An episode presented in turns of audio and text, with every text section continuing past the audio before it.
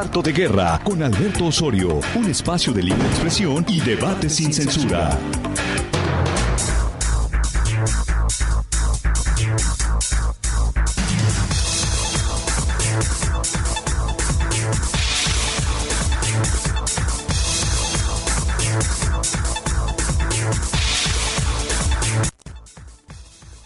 ¿Qué tal? ¿Cómo le va? Muy buenos días.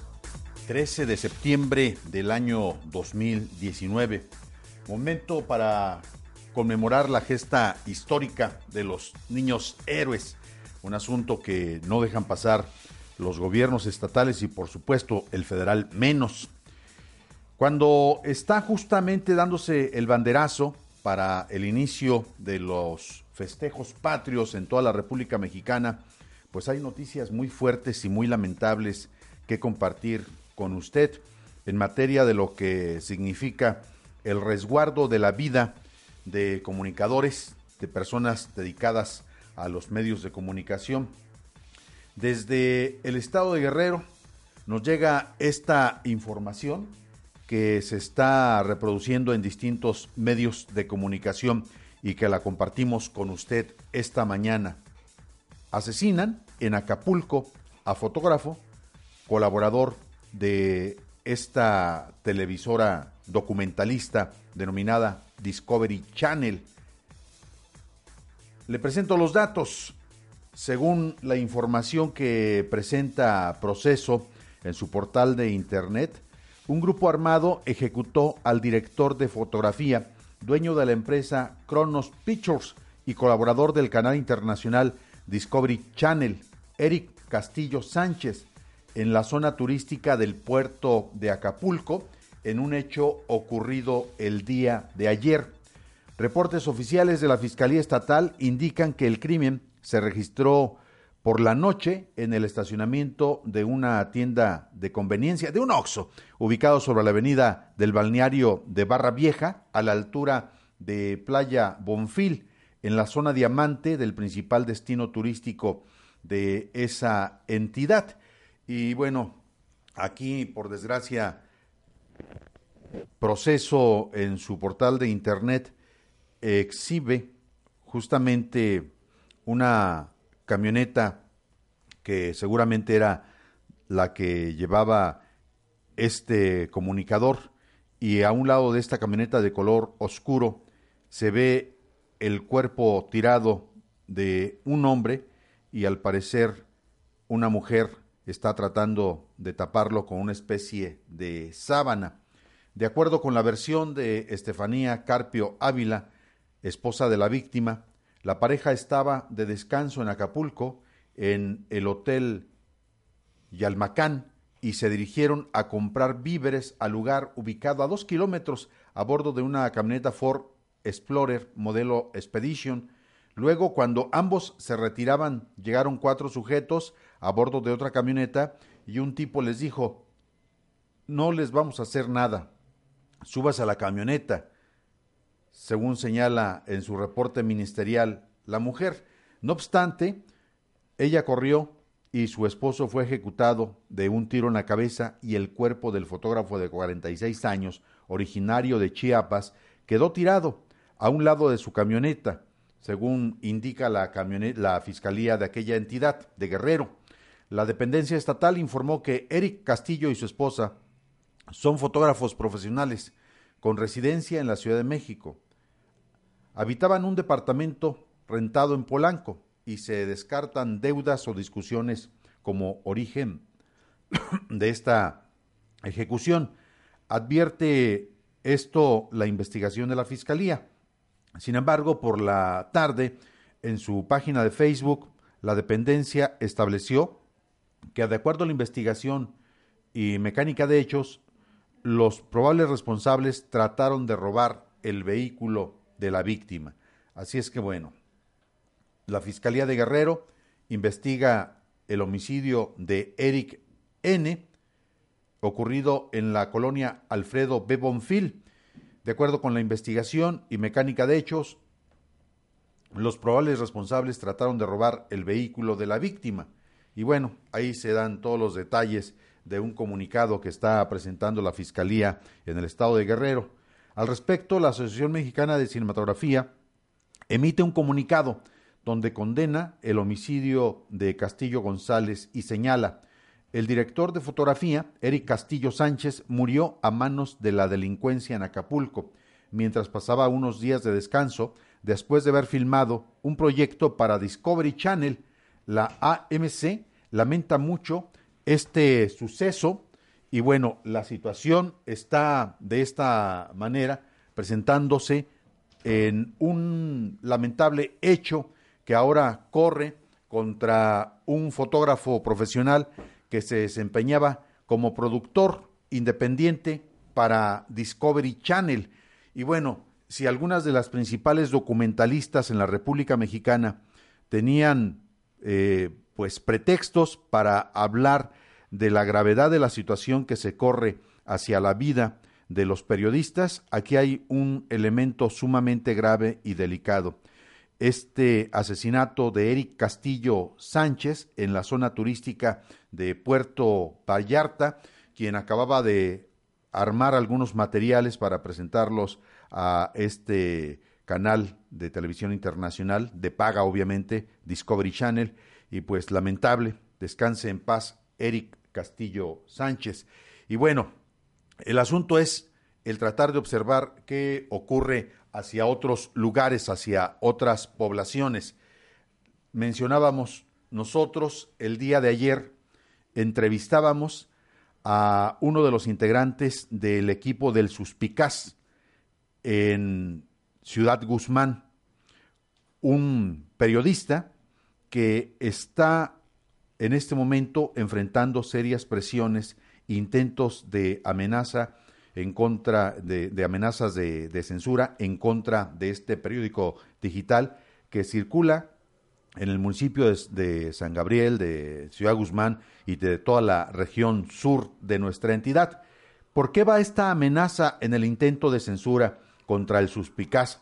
Bueno, Lauro Rodríguez nos explicaba que no le gustó a algunas personas la serie de nombres que presentó el suspicaz sobre los responsables de las aguacateras que de alguna forma tendrían que ser investigadas para tratar de ubicar su responsabilidad en torno a los hechos de la devastación que se está registrando en la parte de Apango, en el municipio de San Gabriel, y que seguramente, una vez que se haga esta investigación, lo primero que se va a comprobar es que la tala que se está registrando ahí y los incendios que ocurrieron en el mes de mayo no son circunstanciales, no son casuales, son provocados por alguna persona y Lauro Rodríguez es una de las personas que está siendo incomodada, por no decir intimidada, por parte del alcalde de Ciudad Guzmán, una persona que llegó al cargo gracias a Movimiento Ciudadano. Y esto se lo menciono porque hay otra situación sumamente grave que corre contra otra defensora de los derechos humanos, Alejandra Aguilar, en San Gabriel, una persona que está pidiendo la revocación del alcalde de San Gabriel ante un conflicto de interés que a su juicio se corre por parte del alcalde, porque a su vez es representante de los ejidatarios en Apango y tiene una serie de líneas en donde se le ve que tiene intereses encontrados debido a que tiene que defender a algunas personas que pudieran estar ligadas con actos ilícitos en lo que es el, la delegación de Apango y que también son aguacateros o que son familias eh, ligadas a personajes que seguramente usted reconocerá bastante bien. Entre ellos, al propio gobernador del estado se le cita como integrante de la familia Alfaro y en la zona de Apango da la casualidad que ahí aparece como uno de los principales aguacateros la familia Errejón Alfaro Angur, eh, Aranguren. Así es que bueno, así está delicado esta, esta situación. Eh, Alejandra Aguilar había estado solicitando que se analizara la posibilidad de hacer a un lado del cargo de presidente municipal al señor Bonifacio Villalbazo y de inmediato aparecen algunas amenazas en su face. Bueno, esta mañana hemos convocado a platicar con nosotros aquí en Cuarto de Guerra al señor Fernando Espinosa de los Monteros, experto en el tema de seguridad pública, experto también en lo que significa el derecho penal y bueno, con él queremos platicar un poco de todo esto que se está viviendo en Jalisco y también un poco de esta iniciativa que lanza el gobernador del estado de Jalisco a propósito de una nueva constitución que él está promoviendo, el señor Enrique Alfaro. ¿Cómo estás, Fernando? Buenos días, Beto. Aquí a la orden, con mucho gusto, como siempre. Y siempre, ya ves que las pláticas se hacen muy amenas aquí. Así. pues muchísimas gracias por acompañarnos. Y ve con lo que estamos arrancando esta mañana. Yo tengo información de eso al respecto, que, quiero hacer un comentario. Ok, bueno. Precisamente hace dos días llegó a, mi despacho de, abogado, obvio. Llegó una persona que me dice, ellos son, su familia son propietarios de la mayoría de los terrenos de Apango. Estamos acomodando aquí a los invitados. hola, ¿cómo estás? De lo, que estamos hablando, ¿no? Y aquí hay un problema de tenencia de la tierra. Es decir, la tierra es particular, en su gran mayoría. Está invadida por los ejidatarios esas tierras, sin derecho, y los ejidatarios son los que están rentando las tierras a los que los están sembrando, que entre ellos hay gente que no se comporta muy bien dentro de la sociedad, pero que son parte del pueblo bueno. O sea, está entrelazado eh, asuntos lícitos con asuntos irregulares, por no decir ilícitos. Sí, mira, el, problema de la tierra tiene muchos años. La tierra es de particulares, está invadida por los ejidatarios y los ejidatarios son los que se han encargado de hacer esto en Apango, de rentar las tierras, de prestar las tierras, de aparentemente venderlas sin derecho porque no son tierras ejidales, son tierras particulares y esto ha provocado los desmontes y la siembra de aguacate y demás. Las quemas. Así es. Vamos a ver ¿Qué pasa ahora que Estados Unidos le va a cerrar al aguacate las puertas? Según el presidente Trump en una declaración de ayer. Bueno, se suma a esta mesa de transmisión Ricardo Irán eh, Rincón Salas, otro abogado, fíjese qué curioso. Convocamos a dos abogados y los dos llegan con... ¿Eres hijo también de... No, eres un colaborador? Auxiliar. Ah, bueno, yo creía que era tu hijo. No, es abogado ahí en el despacho. Ah, muy bien. Eh, nomás es un abogado muy novel, acaba de salir de la universidad. Ah, entonces apenas está acercándose a, lo que es el, trabajo de la litigada. Ahora sería el tercer día, ¿verdad? Hoy sería. Pues bienvenido. está también César Rincón, a quien le agradecemos que nos acompañe. César, bienvenido. ¿Qué tal? Buenos días, gracias. Gracias, pues vamos a discutir con los señores grandes a propósito de estos temas. Eh, Ricardo, bienvenido por acompañarnos. Muy buenos gracias. días, Alberto. Muy buenos días a todos. Aquí ¿Cómo estás? Acompañándote. Muy bien, muy bien. Gracias. Bueno, este, el asunto es, primer punto, lo que está sucediendo en San Gabriel y lo que está sucediendo con las amenazas hacia activistas sociales y hacia periodistas en este, en este momento. Y déjeme aclarar otra cosa tanto en San Gabriel como en el caso de Ciudad Guzmán, eh, hay señalamientos directos de que quizá estas amenazas provengan de los alcaldes, uno en San Gabriel, otro en Ciudad Guzmán, los dos emanados de Movimiento Ciudadano, un asunto que todavía no queda claro de dónde provienen estas amenazas, pero tanto Lauro Rodríguez, periodista en Ciudad Guzmán, como Alejandra Aguilar en San Gabriel, coinciden en que las amenazas podrían estar ligadas con alguien de la administración o con los propios alcaldes. ¿Qué te parece? Pues mira, a mí me parece claro cómo está la situación en San Gabriel, sobre todo si tomamos en cuenta que está muy metido por ahí la gente de Alfaro. Eh, pues lo que más le conviene es acallar todas las, todos los rumores, que ya pase, que ya se haga una nueva, eh, un nuevo escándalo, que se olvide. No sé, Eh, recuerda que normalmente eh, la sociedad está compuesta en, en, cuestión de escándalos de uno tras otro, uno va quitando al otro. Por ejemplo, ya nadie se acuerda de los 43 cuando fue un gran escándalo y siguen desaparecidos y siguen muertos, sí, de, Ayotzinapa. Entonces, cómo no, perdón, López Obrador el otro día en la escalinata de la presidencia de la República les pasó lista. Ah, sí. claro. Es pues algo es algo inusitado, ¿no? Ajá. Pues es que tenemos un presidente activista, ¿no? Un presidente sí, en campaña. En campaña, sí, es, correcto. El tema radica, pero la gente, la, la masa, la, el pueblo es el que pierde la memoria muy rápido. Al pueblo, tú le puedes matar hoy a ocho mil gentes y traerles el papa a fin de año y todos van a ir de volada detrás del papa y después del papa hazles unas fiestas de carnaval bonitas y ya se van a olvidar de que mataron a los ocho mil. Pero esa es una condición perversa para delinear las líneas de comunicación social, ¿no? Y, lo digo porque eh, aquí en Jalisco están ubicando, Fernando, 105 bolsas negras con restos humanos en la colonia La Primavera en, en Zapopan.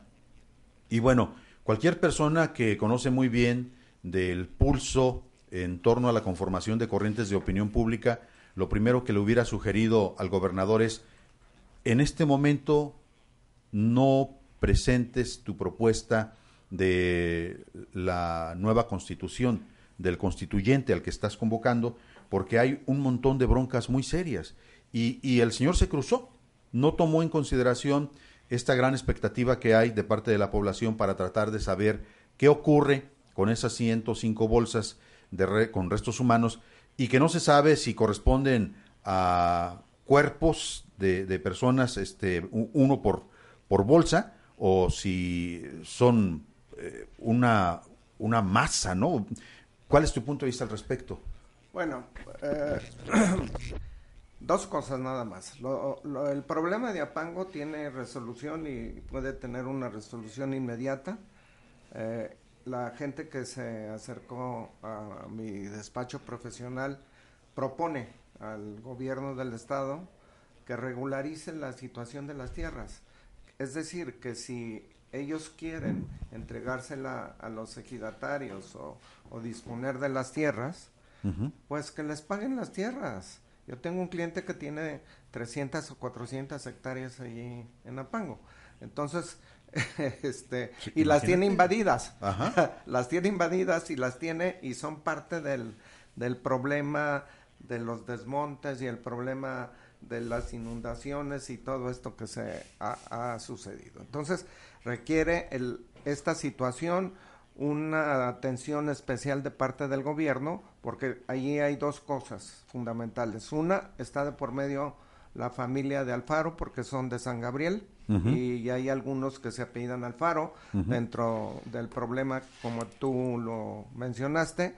Y la otra es un problema de tenencia de la, de la tierra serio que se está prestando a generar un problema mucho más grave para el Estado, que ya lo estamos viendo con las inundaciones y los desastres. Entonces habrá que actuar rápidamente el gobernador. Lo otro, la reforma constitucional. Bueno, la reforma constitucional es algo que se ha venido aplazando desde hace muchos años. Tenemos una un, pacto social, tanto en Jalisco como en la federación, que no funciona. De ahí que tengamos una constitución política general de los Estados Unidos mexicanos con arriba de 600 reformas, ¿sí? a, los artículos constitucionales. La federal dices. Así es. Algunos tienen más de 20 reformas, ¿sí?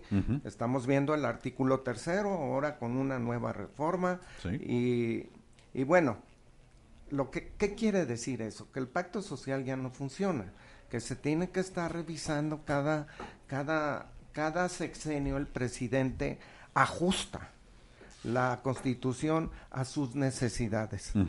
Eh, yo una vez escuché algo que comentaba el presidente Carlos Salinas en su momento y dijo que, que uno de sus principales problemas era la constitución, que él a veces no dormía porque se, se, estaba, estaba dando vueltas a cómo iba a sortear la constitución o qué iba a hacer para poder realizar alguna actividad donde la constitución parece ser una camisa de fuerza para los gobernantes. Porque Carlos Salinas de Gortari en gran medida estaba ajustando la Carta Magna a la era de la globalización, al mercado global. Sí, pero ahora, ahora es al revés. Después de 30 años. El, actual presidente la quiere ajustar a un régimen que no tiene cabeza, no tiene definición. Yo no veo que sea un régimen socialdemócrata, sigue siendo neoliberal, porque no hemos tenido un presidente más servicial al presidente de los Estados Unidos que el actual presidente de la República, ¿sí? Fernando, tú no quieres a Andrés Manuel López no, Obrador. No es cosa de amor, ni es cosa No, de... no, no, desde el punto de vista político. ni es cosa de afectos, es cosa de realidades. El país se maneja con realidades y la realidad es que el presidente López Obrador es más neoliberal que ninguno. A ver, vamos por partes. ¿Estás de acuerdo, abogado?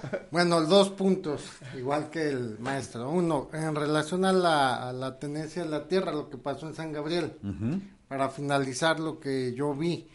Pienso que en este sentido el uso de la tierra no solo es la tenencia y propiedad, sino el uso, porque ellos destruyeron bosques bosques que no se podían destruir. independientemente de cómo esté la... Si sea tuyo o no sea tuyo, el problema es de que siendo, aunque fueran propietarios, no tenían el derecho de talar, a menos que hubieran tenido un derecho de tala eh, por la, forestal, ¿verdad? Porque en realidad en ese caso se debe de volver a plantar para que siga siendo bosque. Aquí en este caso talaron para hacerlo de siembra. Entonces, ese cambio de uso de suelo es el que no se debió permitir por más dueño que sea, por más dueño que sea quien sea. Porque al, la mayor parte de la tierra tiene dueño de, nuestro país. Y incluso los bosques. Entonces, el uso fue el problema. Ah. El que sean dueños puede ser dueño de 10 mil hectáreas de bosque, pero no las puedes hacer de riego. En, en este caso, hay un despojo de parte de los ejidatarios hacia los particulares y esto tiene mucho tiempo, no es, no es una cuestión nueva. Entonces quienes han provocado el problema son los ejidatarios y quienes han cedido el uso de esas tierras son los ejidatarios a particulares que son los que han venido a talar los bosques y los que han provocado el problema. Entonces, lo, el, el primer, lo primero que tiene que hacer ahí el gobierno es regularizar la tenencia de la tierra. O bien se le devuelve a sus originales propietarios, o bien se, le compra para entregárselos a los ejidatarios, o bueno, a, los a, los particulares. Bueno, lo que pasa es que sí tienes toda la razón. El uso del suelo, el asunto de la tenencia de la tierra, particularmente en San Gabriel, es objeto de estudios y de análisis muy profundos. Incluso el propio Juan Rulfo se burla de lo que fue la entrega de la tierra a los campesinos. Hay un cuento que se denomina Nos han dado la tierra y en donde él hace referencia a la tierra entregada en los momentos del agrarismo hacia los campesinos, que los caciques se quedan o los dueños del aparato burocrático quienes manejan el aparato burocrático, se quedan con las mejores tierras y le ofrecen a los campesinos tierras inservibles, lo que antes era el llano, el llano en llamas, como lo, bautizó eh, Juan Rulfo. Ahí hay un relato que a mí me sorprende la forma como lo describe uno de los campesinos, que obviamente es la voz de, de Rulfo, puesta en voz de un campesino que decía, es que nos han dado tierra que no sirve para nada, es como lomo de burro de lo reseco que está y que no tiene nada, ¿no? Sí, claro. Eh, hay otro dato muy interesante también ahí en San Gabriel, la hacienda de Telcampana. La hacienda de Telcampana perteneció a un general, a un diputado maderista liberal, Jacinto Cortina. Este señor estuvo todo el tiempo administrando una de las haciendas más grandes, poderosas y productivas de la región del sur de Jalisco en su momento. Era reconocida la hacienda de Telcampana por su capacidad de producción principalmente de, maíz. eh, había ahí una serie de peones encasillados. Los peones tenían incluso casa que les solventaba la misma hacienda. Lo digo por un estudio que me toca elaborar y por el acercamiento que estamos haciendo a tratar de presentar un texto de cómo funcionaba tan solo la hacienda de Telcampana. En un momento dado, Telcampana fue propiedad privada, perteneciente a la familia del señor Jacinto Cortina. Llega la reforma agraria y se les entrega. Y él, estando en la Ciudad de México, lo primero que reconoce es, si llegó la reforma agraria, le dice a su administrador de la hacienda, vamos a garantizar que se le reparta a cada persona de manera equitativa, ¿no? Que ahí estaba cruzándose totalmente su interés. O sea, yo soy dueño, soy hacendado, ¿cómo les voy a regalar? Ah, bueno, el señor dio el brinco desde el punto de vista mental y dijo, vamos garantizando que se entregue de manera equitativa a todos los que sí trabajan ahí. El pleito se mantuvo durante muchísimo tiempo apenas a finales de, ¿qué será? Hace unos cuatro o cinco años se procedió a la regularización de la tierra. Y recuerdo muy bien este asunto porque lo tratamos en proceso Jalisco. Los propios campesinos decían, era tanto el pleito que había entre campesinos y después una familia que se decía propietaria y después otra familia que se decía propietaria, que un día llegó una de ellas, lazó los grandes arcos de entrada de la hacienda de Telcampana, los amarró a un tractor y tumbó la hacienda, en donde uno dice, discúlpenme, qué soberana pendejada. Y déjeme decirlo de esta manera, ¿no? Porque sin lugar a dudas, si en algún lugar tendríamos que ubicar cómo fue que no operó el sistema feudal y cómo fue que no operó tampoco el sistema capitalista, es el municipio de San Gabriel. Y cuando tú haces referencia a lo que significa la bronca de la tenencia de la tierra, comparto totalmente esta visión, pero también es cierto lo que dice Ricardo Rincón. La bronca es que ahí se cometieron una serie de ilícitos. Se están cometiendo una serie de ilícitos y el gobierno del Estado no responde ante el tamaño de la impunidad que se está viviendo. no, es, no es que no responda. Démonos cuenta que es un negocio. Llegar al gobierno es un negocio todo es negocio. ¿Usted cree, no se imaginan que antes de que pasara eso no fueron y les quisieron clausurar el municipio y se arreglaron y les dieron unos millones para que los dejaran ahí trabajar? Claro. Bueno, no hay evidencia de eso, abogado. No, la evidencia sí la hay. No, no, no, espérame, de eso no hay evidencia. trabajando. No, no, no. Ahí está, eh, a ver, que espérame. es a través de... Déjame interrumpirte, porque esto sí es muy importante. Yo recuerdo la primera vez que me tocó hacer un reportaje en San Gabriel sobre la llegada de los aguacateros, que eran aguacateros michoacanos trasladados a San Gabriel, eh, lo primero que hizo el alcalde fue denunciar que les estaban invadiendo la parte alta de Apango y que les estaban afectando los mantos freáticos. Nos buscó la misma gente del ayuntamiento para hacer la denuncia. Después nos buscaron los aguacateros. ¿Y sabes qué pasó?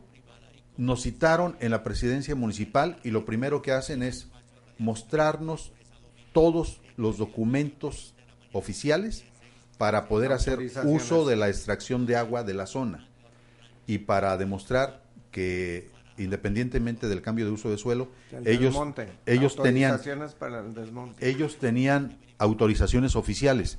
Y, recuerdo que el, el, aguatero con el que nos tocó platicar a nosotros... Pero no fue como justificar.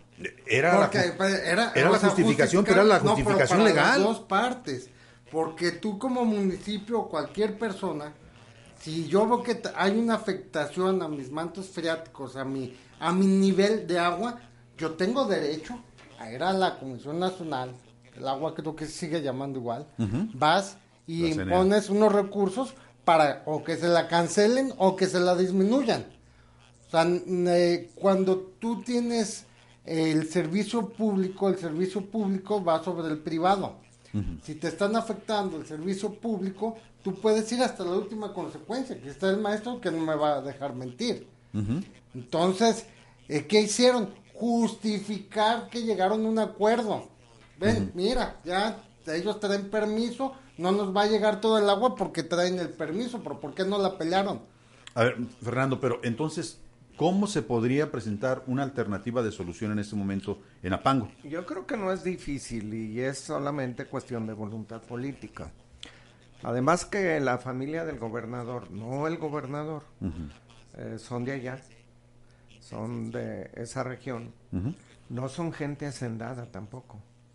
Eh, yo conocí al padre, de, al abuelo del actual gobernador, conozco perfectamente bien a, la familia. ¿Conociste también al, al, padre, al que fue rector? sí, por eso. Perfectamente bien. Él me dio clases en segundo secundaria y yo mantuve una eh, amistad de, de, mucha regularidad con él desde la secundaria hasta, hasta que él se enfermó. Al, al último no tan, tan estrecha, pero en, una época muy estrecha, fundamentalmente en la época de juventud, ¿sí?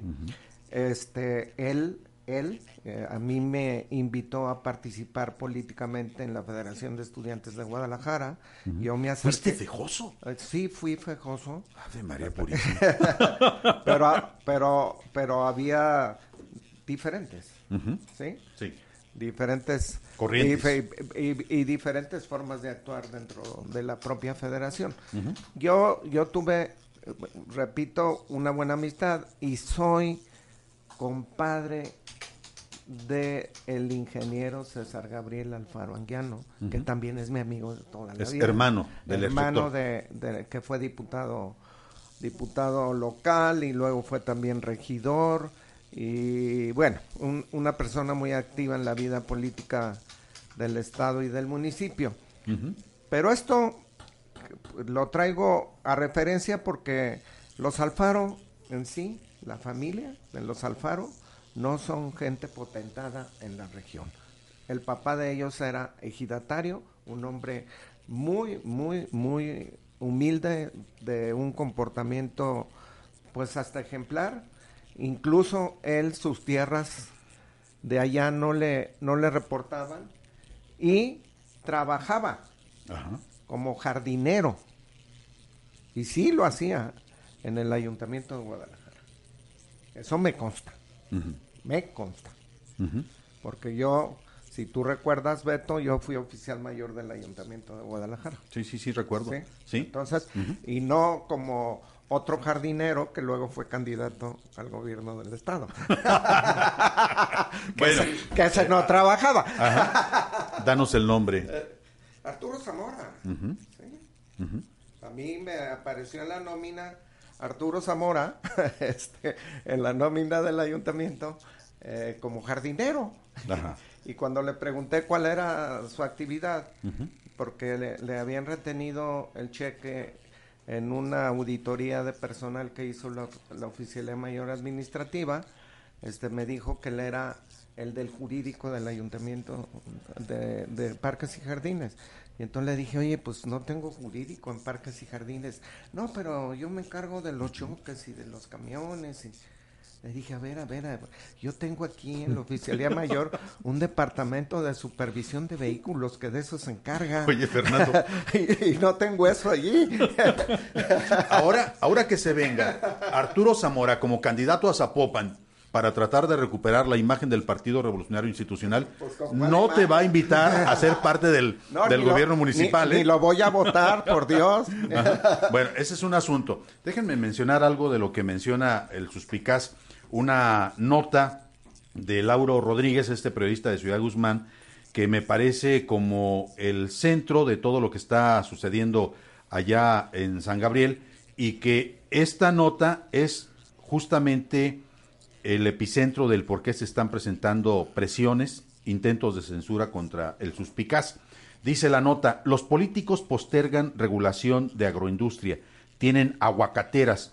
El poder de la agroindustria es tal que ha podido ser regulada, no ha podido ser regulada a pesar de que ya tiene más de 10 años de apogeo. Aún no hay reglamentación o legislación para el consumo de agua, instalación de empresas y es más, ni siquiera se les cobra impuesto el problema es que dicen desconocer cuáles y cuántas empresas de aguacate y berries hay en el territorio del sur del estado. La propia Secretaría de Agricultura y Desarrollo Rural de Jalisco, a través de su titular, Alberto Esquer, una persona que también eh, fue alcalde en Ciudad Guzmán y que sabe muy bien quiénes son los aguacateros, ha informado en distintos foros que apenas trabajan en el censo. Imagínese si esto lo dice el titular de Desarrollo Rural del Estado de Jalisco, pero ahí le va.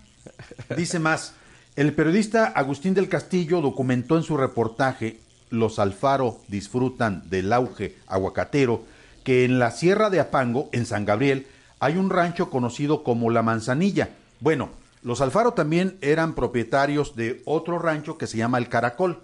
Ahí mismo en Apango, no sé si se trata del mismo o si le cambiaron de nombre. Eh, esta, este rancho, La Manzanilla, es propiedad de la familia Errejón Alfaro Aranguren, primos del gobernador.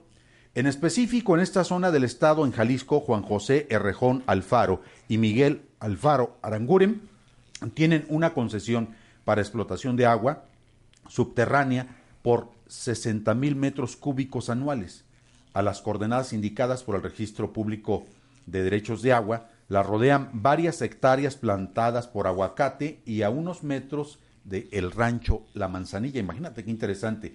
Juan José Errejón es empresario de la inmobiliaria Tierra y Armonía, mm. empresa que ha tenido señalamientos relacionados a favoritismo con los gobiernos alfarista. Por su parte, Miguel Alfaro Aranguren, además de ser primo de Alfaro, fue expresidente de la Cámara Nacional de Comercio y es hermano de la directora de Fomento Artesanal del Gobierno del Estado, Margarita Alfaro Aranguren. Hay más. La madre de ambos y tía de Enrique Alfaro, Margarita Aranguren Castillo, también tiene a su nombre en la misma zona de Apango una concesión de 156 mil metros cúbicos anuales para uso agrícola. Ambas concesiones están a tan solo un kilómetro de donde ocurrieron los incendios forestales y a escasos cuatro de un área que fue deforestada en 2018 por la plantación aguacatera. A pesar de esto, en la única denuncia que hay en la Profepa no aparece nombre alguno, a pesar de que en los predios vecinos a los Alfaro se dio esta afectación. Este es solo un ejemplo que pone Lauro en su información, en su nota que publica en este diario digital llamado El Suspicaz. Habla de otra persona, Roberto Mendoza Cárdenas, exdiputado, ahora notario. Fue un político que casi nunca faltaba en la boleta electoral por algún tiempo, en buscando algún puesto de representación pública bajo las siglas del Partido Revolucionario Institucional. Su comisión fue la del agua y justo durante su estadía en el Congreso del Estado, a pesar de ser, eh, de ser eh, para ser precisos, en 2013, dice esta nota, obtuvo una concesión de explotación de aguas superficiales en el arroyo Los Guayabos de Ciudad Guzmán. Y bueno, hay otro señor, Jesús Guerrero Zúñiga.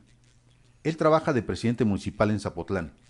La familia del actual alcalde de Zapotlán el Grande, Jesús Guerrero Zúñiga, también se ve beneficiada por el auge del aguacate en la región.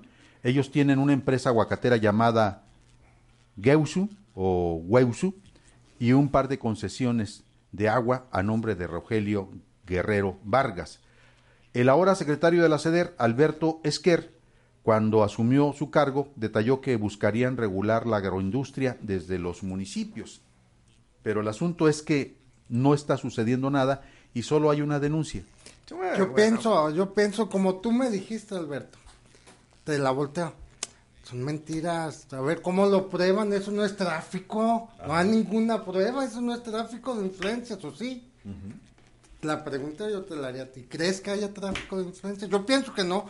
Ahí cualquiera puede ir a sacar una ah, licencia, permisos de agua, beneficiarse de muchas maneras, ¿no?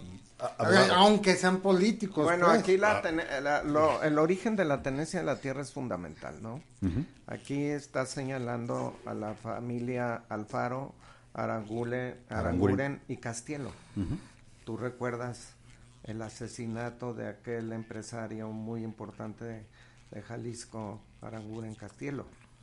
No sé si, digo, ya no lo recuerdas. Viene a colación, creo que eh, sí. Ya no lo recuerdas siempre han sido gentes de, de la industria, de la empresa y demás. Y lo que tú puedes ver allí, que son gente de esa región, que han conservado propiedades, que han hecho uso de sus influencias no, no familiares ahorita, porque ellos, ellos tienen grandes extensiones de tierra también en la zona desde hace muchísimos años y ellos las han conservado y ellos antes explotaban la colofonia y ese tipo de cosas cuando la colofonia era negocio que era la, la sábila del, de los pinos. De los pinos. Para hacer pinturas, aguarrás y todo ese tipo de cosas que fue sustituida por el petróleo y que ahora hay una gran tendencia a regresar a ese tipo de industria porque pues el petróleo se está acabando, ¿no? Oye, qué interesante todo lo que está saliendo a discutir en esta, en esta mañana. Te la compro, abogado. Tienes toda la razón. Yo no soy abogado. Yo no soy abogado. Existe el indicio Exactamente, eso es lo que Pero, a ver, hay una máxima que se aplica entre ustedes los abogados. Quien acusa tiene que demostrar. No es, no es, eh, digamos, hay presunción. Este no, este presunción. Este no es el foro para probarlo. O sea, ni siquiera eh, previamente unos seis meses mínimo debes de preparar y llegar con pruebas, ¿no? Por supuesto. Esto es presumir. Aquí estamos en un foro donde vamos a presumir probarle toca a las autoridades. Por ejemplo, eh, aquí podríamos hablar cualquier tema que tú dijeras, eh, como este, y yo estoy de acuerdo. Sí estoy seguro de que de toda la vida se han utilizado las, las influencias por parte de la familia Alfaro. Desde el, cuando fue rector, fejistas, lo que sea, siempre es, el poder es influencias, el poder se busca por dinero, falso que se busca por apoyar a la gente. Bueno, es que también hay. Bueno, es, una presunción, es una presunción. Es una presunción. Déjenme terminar mi idea. Es una presunción. tu atención. Caray, ¿dónde pones al, al actual presidente de la República? Todos, todos. es correcto. Todos, absolutamente todos tienen. Eh, nadie eh, quizás eh, solamente algunos activistas soñadores quizás podría decir, eh, hasta los periodistas les, viven del, sueño, vaya. Pero los políticos, los empresarios, los que buscan el dinero, buscan el dinero. Bueno, pero vamos de tu presunción. Ah, no, eso es claro. Ah, sí, los políticos, la presunción aquí se deja en la mesa, la presunción se deja en una denuncia, el que denunció, denunció, yo pretendo, es más, cuando uno presenta una denuncia es por los posibles delitos que se hubieran cometido. Es que yo no sé. es denuncia, de hecho. Es denuncia. a ver si no me Yo no sé hasta dónde nos estás presumiendo esto que se denomina una verdad. Eh, Presuncional. Sabida. Tautológica, ¿no? Una, una verdad que de antemano todo mundo la acepta. Sí, Pero pocas personas la pueden comprobar. Que es ahí en donde, en donde brinca, ¿no? Eh, voy, comparo esa, esa presunción con datos duros. Veamos, si es cierto lo que tú dices, que todos los integrantes de la clase política vienen buscando el billete en, en sentido pervertido, entonces la sociedad está mal. Sí, estamos A ver, espérame, porque la sociedad en su mayoría, Partimos de la en más de un 69%, apoya a Andrés Manuel López Obrador. En este momento, cuando fueron las elecciones, 30 millones de mexicanos votaron en favor de Andrés Manuel López Obrador. Hago el contraste. Cuando se realiza la última encuesta, una de las últimas encuestas, para saber qué nivel de aceptación tenía el señor Enrique Alfaro, aparece un 19.5% de aceptación. Hay un buen número de personas que deciden no, no decir ni sí ni no, pero un 70% rechaza la administración de, Enrique Alfaro. Eh, si analizamos estos números de manera muy fría, podríamos empezar a discutir qué tan cierto es lo que tú dices o qué tan cierto podría creer la gente que es cierto lo que tú Te- dices. no, es que ahí te estás confundiendo. No te confundas entre el político, no confundas el político con el sueño o el deseo del pueblo. No te enojes, abogado. No, no, no, no, no, esto, esto- estoy haciendo mi retórica. Ah, ah, perdón. Mira, no, no confundas el político con el sueño o el ideal del pueblo.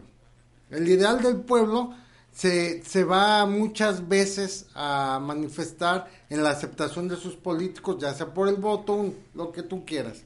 El político es muy independiente del pueblo. El pueblo vive de deseos, vive de hambre. Es más, el pueblo para que sea pueblo, el pueblo para que sea pueblo debe de tener hambre. ¿Tú crees eso? Sí, eh, de esto es una, eh, incluso Maquiavelo, así lo manejaba. Y yo Pero tú, tiene tú vienes mucha en representación razón. de Maquiavelo esta No, no, mañana yo- yo le estoy en esta viendo. mesa de transmisión. No, no, no, yo, yo, yo lo, yo, lo, yo lo justifico. Es ¿Por el qué? libro de consulta del, del presidente. ¿eh? No, de pues todos los gobernadores. Claro, y, De y- toda y la- no No, sé de cuántos dijo, mandatarios. sí, sí. Él lo aceptó. Resulta que, Libro de cabecera. que si tú tienes una sociedad que no necesita nada, no necesita ni gobierno. O sea, porque te está, estamos hablando de utopías. No, pero siempre- utopías, siempre existe la cuestión- necesidad del Por contrato eso, por social. eso, Por eso, pero esto es una utopía. La, la, la, digo, aquí, aquí. Acércate aquí- un poquito más al micrófono. Aquí hay algo que es un tema muy interesante. Por ejemplo, vemos las, las ¿cómo se llaman? Las sociedades eh, europeas que tienen satisfecho absolutamente todo, tienen alto ingreso, este, no hay delincuencia, cerraron las cárceles, el día que, que es- llega a suceder un acto delictivo es, es motivo de, de, ¿cómo se llama?, de noticia y El, el- Tertulia el de día, el día que se desaparece una persona, susto. se conmueve toda la sociedad y se activan todas las instancias A- Así es, institucionales. así es. Ahora, en el caso de México, nosotros somos una sociedad insatisfecha, a la que se le exige siempre el esfuerzo tributario. Y ahora no solamente se le va a exigir, sino que se le está comparando, ojo, con criminales organizados. Y esto es terrible, porque no es posible que el, el particular se convierta en un, en, digo, se le ajuste una figura delictiva que es creada para la organización delictiva que representa el poder político, la empresa y la mafia, aquí en este, en este tipo que está armando el gobierno actual, pues falta la mafia. O, o ellos son la nueva mafia del poder para ajustar y al tipo perfectamente. Pero a lo que voy es a esto. Los gobiernos son eh, eh, insuficientes para regresarle al pueblo eh, lo que él tributa. Es decir, lo tiene que regresar a través de servicios. Nosotros vamos viendo el nivel de los servicios que tenemos. El nivel del servicio de seguridad, de educación, acaba de volver a ganar el CENTE, según eso, ¿no? no va a haber, no va a haber vigilancia a los ma- a los maestros, una reforma, una contrarreforma ad hoc a, a, a la CENTE. Entonces, ¿a dónde vamos, por Dios? Y de- es- tenemos un gobierno que nos exige tributar, que no nos da buenos servicios y que dice, dice, que es primero los pobres, pero primero los pobres, ¿a qué? Híjole, me da, Por la, eso no es nada nuevo. me da la impresión de que están conspirando contra mí. Esto- ustedes. esto- No, no, no, no, no, no, no, no, no, no, no. O sea, no, es que son Voy- hechos voy reales. de acuerdo con, el, con el, el licenciado, pero no es nada nuevo. No, No. me diga que es, eso ah, es nuevo con Andrés Manuel, eso viene desde priistas. No, no, todos, todo- todos es- los ha sido muy cíclico. Todos los gobiernos en su discurso gobiernan para el pueblo. Todos los gobiernos buscan la forma de tener más recursos, ¿sí? Tienen la forma, ah, digo, buscan la forma de tener más recursos y los recursos los los obtienen a través de los impuestos. Pero no para repartirlo. y entonces, Eso pero, pero O, o para quedarse con un el- Claro. no, el regreso al, al, al pueblo en servicios públicos desde hace mucho que no son de calidad. ¿Sí? Eh, se los han robado, cierto, pero ahora en un esfuerzo, según eso, de honestidad. Los reparten, los regalan y, y, eso es una, una distribución de la riqueza adecuada que se está sintiendo y se perdieron en este año 72 mil, llevan perdidos, 72 mil empleos formales, crecimiento cero, o sea, ¿a dónde vamos? Alberto, mídeme con la misma vara. No solo yo veo que se roban y tengo que probar, tú lo ves. O sea, es algo que todos vemos. Sí, pero... El tema es el siguiente.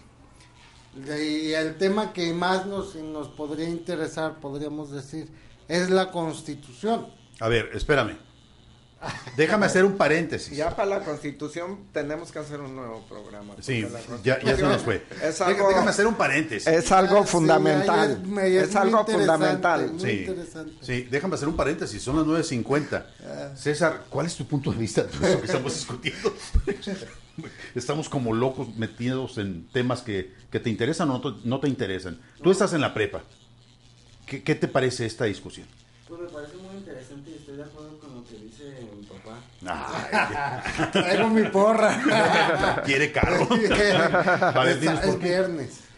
Pues es que es muy cierto lo que dice, la política siempre se ha llevado así desde siempre, todos lo vemos, lo vemos día con día y nadie hace nada para remediarlo. Nomás opinamos, pero nadie hace nada. Hay que manifestarnos en la calle en unos días para pedir pero las manifestaciones no sirven para que se vaya el gobernador y que se vaya el presidente de la república. Hace poquito hubo una... pero nadie sale a la calle no pero es que hubo hace poquito una marcha en, la, mi preparatoria porque hubo un acoso intento de violación. de una compañera mía y fueron a marchar y en realidad solo pasó eso, nadie les abrió, no, no les hicieron caso en puerta a ese... ¿En, dónde estás? ¿En qué preparatoria? En la preparatoria de Jalisco. en la ah. histórica preparatoria número uno de la Universidad. Sin embargo, sin embargo hay respuestas. Yo hace poco vi un grupo de maestros de la Universidad de Guadalajara sancionados por acoso. O sea, es algo que, que ya se está poniendo mucha atención y que se están haciendo procedimientos. Yo creo que de alguna manera sirven. Este tipo de manifestaciones no, no pueden pasar desapercibidas, aunque de momento no tengan una respuesta, si van creando conciencia de que los estudiantes están inconformes y ya están las respuestas. Acaba de salir hace poquitito un grupo de maestros sancionados del CUCH y, y de diferentes lugares que fueron este, dados de baja por acoso. Sí, y también acaba de ocurrir que uno de esos dados de baja fue sancionado y lo jubilaron. Ah, no, qué bien. que, a todo. Abogado, recuérdame tu nombre, por favor. Diego Cárdenas. Diego Cárdenas. ¿Qué te parece esta discusión?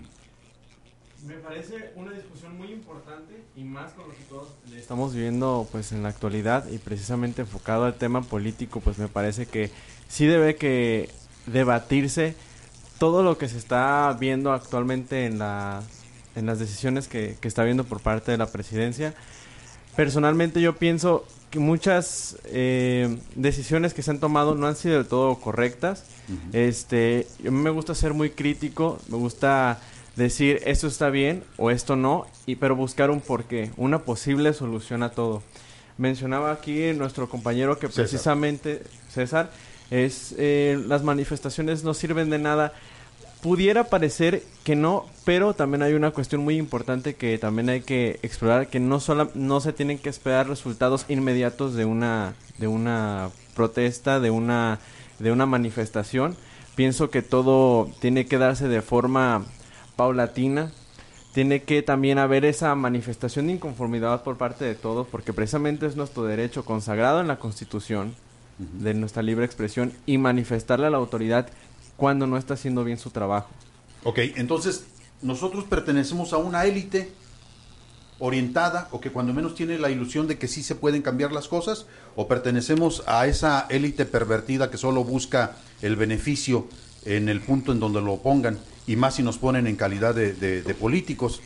Eh, Ricardo. Yo pienso que, bueno, yo, yo no puedo opinar por los demás. ¿Perteneces a una yo Sí, yo pertenezco, yo lo, lo, que yo siento en mi persona, en mi familia, Yo, nosotros pretendemos el cambio.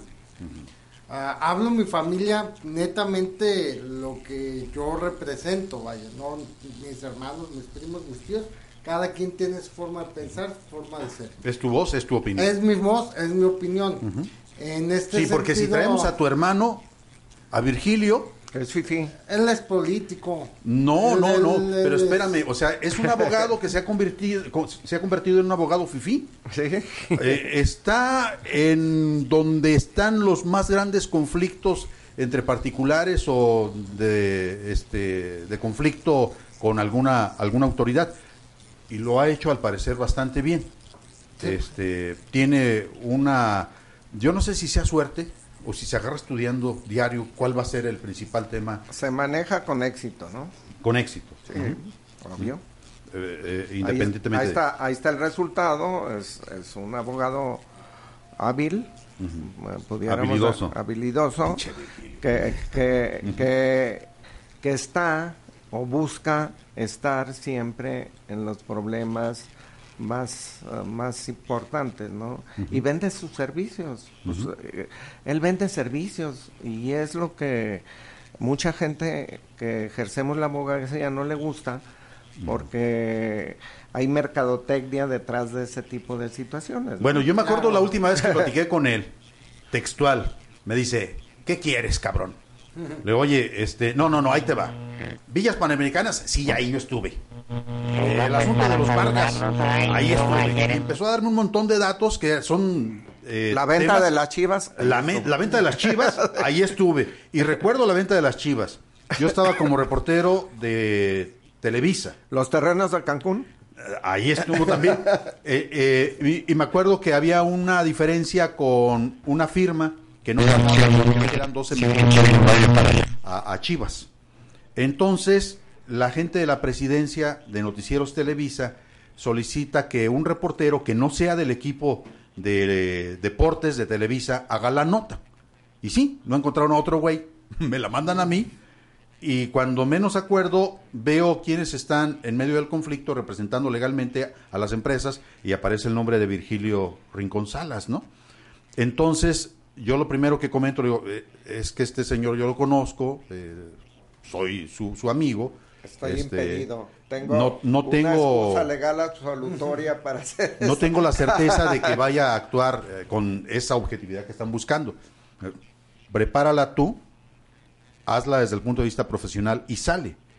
Y empezó, salió a relucir una gran cantidad de datos muy interesantes de dónde estaba el conflicto, la cantidad tan enorme de dinero que se estaba, eh, estaba disputándose, eh, creo que era con la firma atlética, y yo presenté la nota, la mandaron a nivel nacional, le perdí la pista durante un buen rato, y ya de repente me llama la atención que no sé en qué quedó esa discusión. Le llamo a Virgilio tratando de dar un seguimiento y me dice, no, Alberto, ya nos arreglamos. o sea, llegaron al punto de acuerdo, si se reclamaban 12 millones de dólares, a lo mejor quedó en 5 o en 3. Se arreglaron. El asunto ante la opinión pública ya no trascendió, pero ellos hicieron un buen negocio, ¿no? Desde el punto de vista institucional, desde el punto de vista de un conflicto de interés entre dos particulares y salió bien librado, ¿no? Y simplemente el reportero se quedó con la idea de cuál es la nota que sigue. Pero a eso voy. Como profesionista, un abogado, ¿qué es? ¿Es defensor de la sociedad o es un buen administrador de sus propios negocios? No, no, no, no. un abogado por esencia debe de ser un, una persona que defienda los intereses de sus clientes. Y sus clientes pueden ser particulares, puede ser el propio Estado, pueden ser empresas, o sea, uno uh, tiene... Pueden ser políticos o narcotraficantes. Lo, que sea. O sicarios. todo lo que sea. Porque todos tienen derecho a una defensa. Eso está consagrado, el derecho a la defensa, en los convenios internacionales, en el artículo primero constitucional, está, está ahí integrado. Entonces, toda persona que tiene un conflicto, con quien sea, ya sea con el Estado, con otros particulares y demás, tiene un derecho a defender sus intereses. Y allí tiene la facultad de contratar un abogado. Y nosotros los abogados estamos para eso, para defender las causas de nuestros clientes. Hay abogados ya, otra, es otro problema, hay abogados éticos y hay abogados que no son éticos. Hay abogados que viendo que el asunto no tiene razón, van y hacen, eh, revuelven para a río revuelto ganancia de pescadores, ¿no? Entonces, hay, hay diferentes formas de ejercicio de la abogacía, pero la abogacía no deja de ser una carrera noble, obvio, que tiene, de la que tiene necesidad la sociedad entera y por eso es una de las carreras más antiguas del mundo. Yo recuerdo, abogado Rincón Salas, eh, lo que decía a tu servidor el desaparecido Gordo Garibay, el maestro Felipe Jesús Garibay Valle. Eh, él en algún momento dado defendió varias de las personas ubicadas como grandes narcotraficantes. Y decía, bueno, yo me atengo a lo que las armas del derecho me dan para poder hacer la defensa. Ya si el Estado, si el fiscal, si el Ministerio Público comprueban que tienen derecho, pues sencillamente pierdo y ya, como abogado. Pero me decía una cosa que a mí me parecía muy importante para tratar de entender por qué no lo habían matado en algunos de los casos que perdió. Decía, yo lo que hago es, no les cobro un solo peso en el tránsito del proceso. Si logro sacar libre a la persona que me están solicitando que luche por su libertad, entonces sí los cobro. Y les cobro bastante bien. Y yo me quedé pensando, ¿cuándo, ¿cuánto cobra un abogado que se dedica a defender delincuentes de alto rango? Supongo que debe cobrar mucho. Yo nunca me he dedicado a defender a nadie. Da miedo eso, ¿no? No, sí, además... Depende del cliente, pues. Pero, hay muchos abogados que ya no la contaron. Es de la abogacía no, pues, para meterse nomás a eso. Es una carrera muy, muy noble, donde quiera. En medios hay pleitos, en empresas hay pleitos, Mira, yo creo... en familia, en todos lados, como para que por pesos, y en todos lados hay dinero, ¿eh? que por pesos te metas con esa gente. Abonando un poco, mira, yo me tocó defender a, a una de las personas y que con mi defensa se fueron todos de los involucrados en, en, las, en el granadazo de Morelia, el día del grito en 2008. Y peleé casi 11 años para obtener la libertad de todos. ¿eh? Eh, obtuvimos la libertad. Este, incluso allí se vieron beneficiado. ¿Cuántas personas fallecieron en ese acto? Eh, nueve personas fallecieron y fueron 108 heridos. era una carnicería. Yo tengo las las, las vistas de televisivas de lo que de los de lo que se de filmaciones que se hicieron en el momento del, del hecho a mí me tocó la defensa, eran tres involucrados de Lázaro Cárdenas que involucraron y aparte estaba involucrado el COS, un narcotraficante de muy alto rango, y otro Lascano, que lo señalaban como los jefes de los Zetas. Entonces, Lascano murió en cuestión muy rara, muy sospechosa, este, a ese ya no le benefició mi defensa, pero el COS en el, en el procedimiento, cuando yo lo interrogué, eh, me dijo, me dijo, oiga, licenciado, le digo, este, ¿tú tienes abogado? Y dice, sí, tengo abogado, pero nos vamos a ir con su defensa. Ya lo vi que, que va muy bien. Entonces, se fue con mi defensa, salieron libres, ¿eh? le benefició la libertad que, que, obtuvimos nosotros. Y entonces, este, este cuate fue, eh, está en Estados Unidos, fue, fue enviado a los Estados Unidos a pagar penas allá.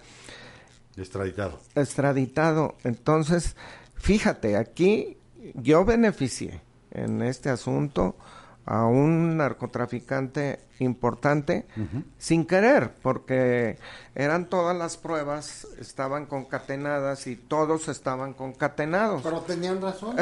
sí, sí, teníamos razón, claro. Ellos no habían participado. Y nos duró 11 años el asunto, porque estaba atrás de este asunto el presidente Calderón, y hay que decirlo. Presidente Calderón, cuando yo tengo la libertad en, en 2014, eh, obtengo la libertad. Eh, por cierto que, que, fue algo muy importante y de mucha emoción profesional. Yo estaba precisamente en un café en Campos Elíseos en París cuando me dan la noticia. De aquí al otro cuadro. Hasta se me salieron las lágrimas porque la lucha fue muy importante. Lo saqué en libertad, luego me los quisieron volver a, a la cárcel, obtuve una una suspensión definitiva muy amplia y eh, con Areli ya con la procuradora de Enrique Peña Nieto salió varias veces como acostumbra el expresidente Calderón a salir y él dijo que él tenía la certeza que esos eran los responsables de los hechos de las de las granadas de, Morelia. Quedó demostrado que no. Bueno, habría que decir por qué tanto empeño de Calderón en tener culpables. Habrá que ver, habrá que ver porque allí él tenía como agente de, trato con el narcotráfico al general Acosta Chaparro, que después fue ejecutado, si tú recuerdas. Este, y él fue el que hizo toda la persecución y entrega de los supuestos delincuentes al gobierno. Habría que tomar en consideración también lo que significó la guerra contra el narco de Calderón y lo que significaba el estado de Michoacán. Eh, y lo que en, esencia... Ese fue el asunto más importante en su momento, porque fue el primer asunto de terrorismo en México, de una acusación de terrorismo en México. Y complicado y peligroso. Bastante. Para, mí no fue peligroso y lo debo de... Eh, me decían que me cuidara mucho cuando iba a Lázaro Cárdenas, fui a desahogar este, diligencias de interrogatorios y eso con muchísimos testigos, 15 em, veces aproximadamente. Y nunca, nunca recibí una molestia, un recado, nada. ¿Ninguna amenaza? nada. ¿No te pusieron cola? nada. ¿Llevabas escoltas? Nada, nada. Iba yo con una abogada que era mi mano derecha en ese momento y, y nunca, nunca tuvimos un altercado de nada. Bueno, ahí está. Estamos llegando al final de este programa. Se están preparando los festejos patrios en todo el territorio nacional. El presidente de la República, Andrés Manuel López Obrador, está haciendo una convocatoria para realizar estos festejos en paz. Eh, es muy pertinente tener en consideración. A la vieja usanza priista. A la vieja usanza priista y con agua. ¿Cena? Agua de Jamaica, Ajá. artistas. A mí me recuerda. No lleven vino. A mí me recuerda A, Luis, a Luis Echeverría Álvarez, este, este, festejo. Populista, populista, eh, populista. Traten de no, no quemar eh, pirotecnia, sí, pero eso ya, ya No, ya nada más falta que baile, que baile la, la esposa del la presidente. Gente, pero invito a, la gente ha sido parte de su discurso esas dos semanas, ¿no? Diciéndole a los narcotraficantes y a los integrantes del crimen organizado que se porten bien. Sí. Que ya no se porten mal, ¿no? Sí. Bueno, pues muchísimas gracias. Abogado, muchas gracias. Gracias, César. ¿Mm? Gracias. Y pues lo que sí queda lo que sí queda de manifiesto es que independientemente de lo que se diga de manera institucional, de manera política, la gente sale a festejar y lo hace de manera muy emotiva. Pocas veces los mexicanos tenemos el sentido de identidad tan fielmente plasmado como ocurre con el festejo patrio. claro, la patria es la patria. Así es. Y ahí es para todos. Ahí sí es para todos. Ahí sí nos alcanza. De alguna forma, esta identidad de Dios, patria y familia está tatuado en la historia de los mexicanos de manera muy distinta a los otros. Pues sí, eh, podría ser muy absurdo, pero otro tema. Pero es otro tema, abogado. pero bueno. Ya, ah. como, como diría el señor Ramírez Acuña, ya no es tema en este momento. Bueno, muchísimas gracias. Buen día. Hasta luego. Yo ayer me...